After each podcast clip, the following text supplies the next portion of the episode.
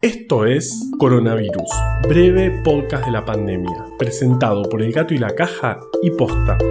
Hoy es martes 21 de julio, día 124 del aislamiento social preventivo y obligatorio en las zonas con circulación comunitaria del virus del país y día 44 del distanciamiento social preventivo y obligatorio en las zonas sin circulación comunitaria del virus. ¿Vieron la humedad que hay? Bueno, al menos en Buenos Aires. Es tremendo. El domingo limpié el piso y todavía no se secó. Ni hablar de la ropa que lavé. ¿Qué invento el lavarropas automático?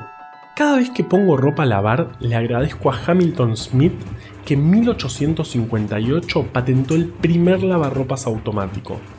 Pero seamos honestos, eso es resolver la mitad del problema nada más, porque la fiaca es colgar la ropa. Pasaron 162 años y todavía no hay un colgador automático de ropa. Yo no sé en qué está perdiendo el tiempo la ciencia. Ayer, en Argentina, de los 11.207 testeos que se hicieron, se confirmaron 3.937 casos, de los cuales el 92,6% está en el AMBA y el 2,1%, es decir, 84 casos, en Jujuy donde siguen aumentando. En total, 130.774 personas se contagiaron y 2.426 murieron, 145 más que ayer, lo que marca un nuevo récord. Las personas en terapia intensiva con diagnóstico confirmado de COVID son 853, de las cuales el 89% está en el AMBA, en total, en todo el país, el porcentaje de ocupación es del 55,6% y en el AMBA del 65%, donde el sector privado, sobre todo de Cava, es el más exigido. Ya se presentaron los protocolos para las nuevas actividades exceptuadas que se van a ir iniciando en la semana. Es muy importante cumplirlos, porque como estamos viendo, tenemos muchísima circulación del virus. Hablando de la ciencia descubriendo cosas que no son el cuelgarropas automático, ayer se conocieron los resultados de las primeras fases de un candidato vacunal, el desarrollado por la Universidad de Oxford. Se vio en 1077 personas que la vacuna es segura, es decir, que no provocó grandes efectos adversos y además que generó una buena respuesta inmunológica. Lo que sigue es la tercera fase, donde se probará con varias decenas de miles de personas. Ya son tres de los más de 150 candidatos vacunales los que están en esta fase de prueba. Y si bien esto es una gran noticia, tenemos que tener cuidado en cómo comunicarla.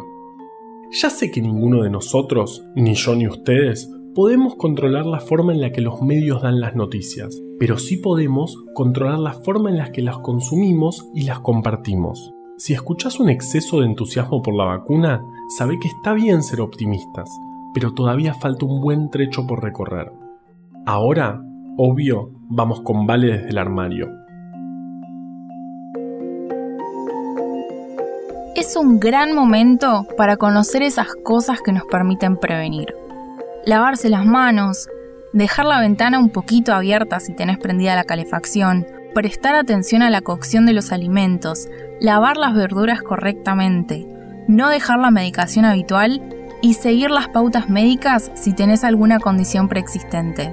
Fortalezcamos mucho estas prácticas para evitar necesitar atención médica. Pero si la necesitas, ponete en contacto con profesionales de la salud. En realidad, me parece que no deberíamos enojarnos con la ciencia, sino con nuestras expectativas.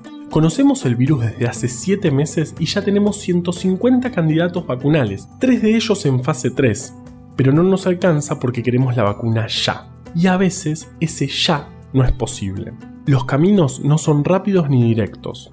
Mucho tiempo la humanidad quiso volar y finalmente lo logramos, pero no moviendo los brazos. Del mismo modo, mucho tiempo los poetas hablaron de bajar la luna, vaya uno a saber por qué, y gracias a muchos años de investigaciones logramos algo parecido. No bajar la luna, sino subir nosotros hasta ella. De nuevo, vaya uno a saber para qué. Coronavirus, breve podcast de la pandemia, es una producción original del Gato y la Caja junto a Posta. Este podcast lo podemos hacer gracias a bancantes. Ayúdanos a bancar estas iniciativas en elgatoylacaja.com barra bancar. Si querés leer historias que te van a volar la cabeza, conseguí breve atlas anecdótico de la ciencia en elgatoylacaja.com barra tienda. Yo soy Juan Manuel Carballeda. Valeria Sanabria te aconsejó desde el armario. Quédate en tu casa y nos escuchamos mañana.